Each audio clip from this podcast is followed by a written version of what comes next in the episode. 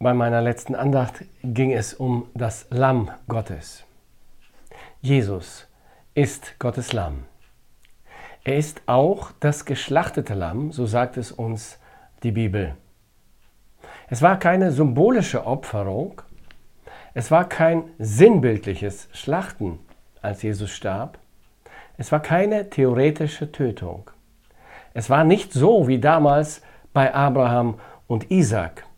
Kein Engel hat eingegriffen und die Hände oder Hand der Henker gestoppt. Jesus Christus, Gottes einzig geborener geliebter Sohn, wurde auf jenem Hügel Golgatha tatsächlich geopfert, grausam, brutal hingerichtet, geschlachtet wie ein Lamm, für meine und für deine Sünde. Und Gott hat nicht eingegriffen. Gott, der Vater, schwieg.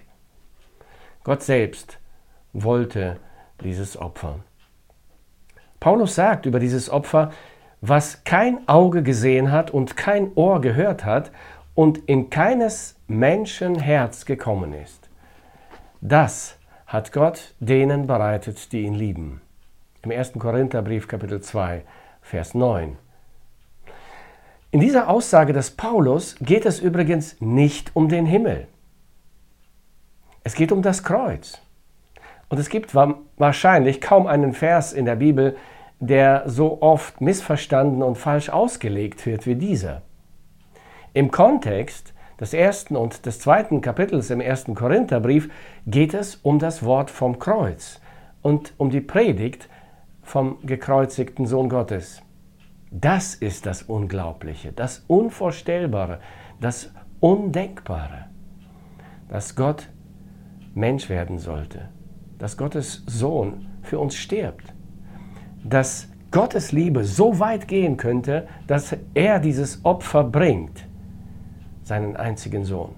Das ist es doch, was kein Auge gesehen hat, kein Ohr gehört hat und in keines Menschen Herz gekommen ist.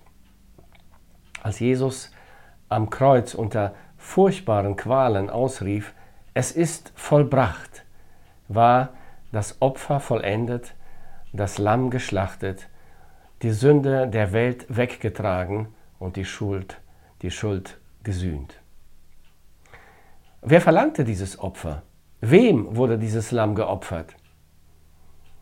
Nun, wem wurden all die Opfer in all den Jahrhunderten im Tempel geopfert? Wem wurden sie dargebracht? Sie wurden Gott dargebracht, weil Gott sie verlangte. Gottes heilige Gerechtigkeit verlangt Strafe und Sühne für die Sünde. Gott fordert den Tod des Opfers.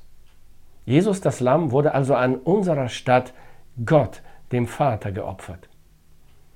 Heute wird auch in der Theologie diese Wahrheit vom stellvertretenden Sühneopfer Christi häufig geleugnet und schlichtweg abgelehnt.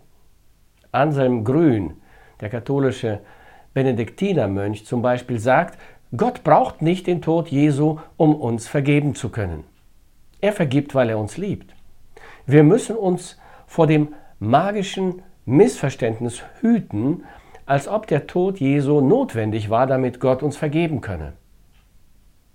Nach Eugen Drewermann heißt es, was aber sollte das für ein Gott sein, der erst durch einen so barbarischen Akt wie die Hinrichtung eines zu dem völlig unschuldigen Menschen, mit dem er in einer Vater-Sohn-Beziehung steht, gnädig gestimmt werden muss. All diese Theologen leugnen in Wahrheit die wichtigste Wahrheit des christlichen Glaubens, nämlich das stellvertretende Sühnopfer Christi. All diese Theologen sind in Wahrheit gar keine Christen, denn das Sühnopfer Christi ist der Fels, auf dem der christliche Glaube ruht. Damit outen sie sich als Irrlehrer und Verführer, die es wagen, Gott einen Fehler nachzuweisen und sein Wort für nichtig zu erklären. Schon zu den alten Propheten, äh, durch den alten Propheten Jesaja sagte Gott: Aber wer glaubt dem, was uns verkündigt wurde, und wem ist der Arm des Herrn offenbart? Für wahr, Er trug unsere Krankheit und lud auf sich unsere Schmerzen. Er ist um unserer Missetat willen verwundet und um unserer Sünde willen zerschlagen. Die Strafe liegt auf ihm, auf dass wir Frieden hätten. Und durch seine Wunden sind wir geheilt. Wir gingen alle in die Irre wie Schafe, ein jeder sah auf seinen Weg.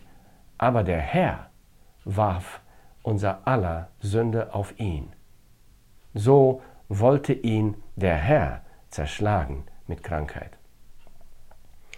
Wenn Jesus nicht die Strafe Gottes für unsere Sünden getragen hat, dann ist er nicht das Lamm Gottes, das die Sünden der Welt trägt. Dann gibt es immer noch keine Lösung für mein und für dein Sündenproblem. Und dann gibt es keine Vergebung und keine Hoffnung für Sünder, der Hölle zu entfliehen. Doch Gott sei Lob und Anbetung. Es ist wahr. Der Herr warf unser aller Sünde auf ihn. Ja, so wollte ihn der Herr zerschlagen mit Krankheit.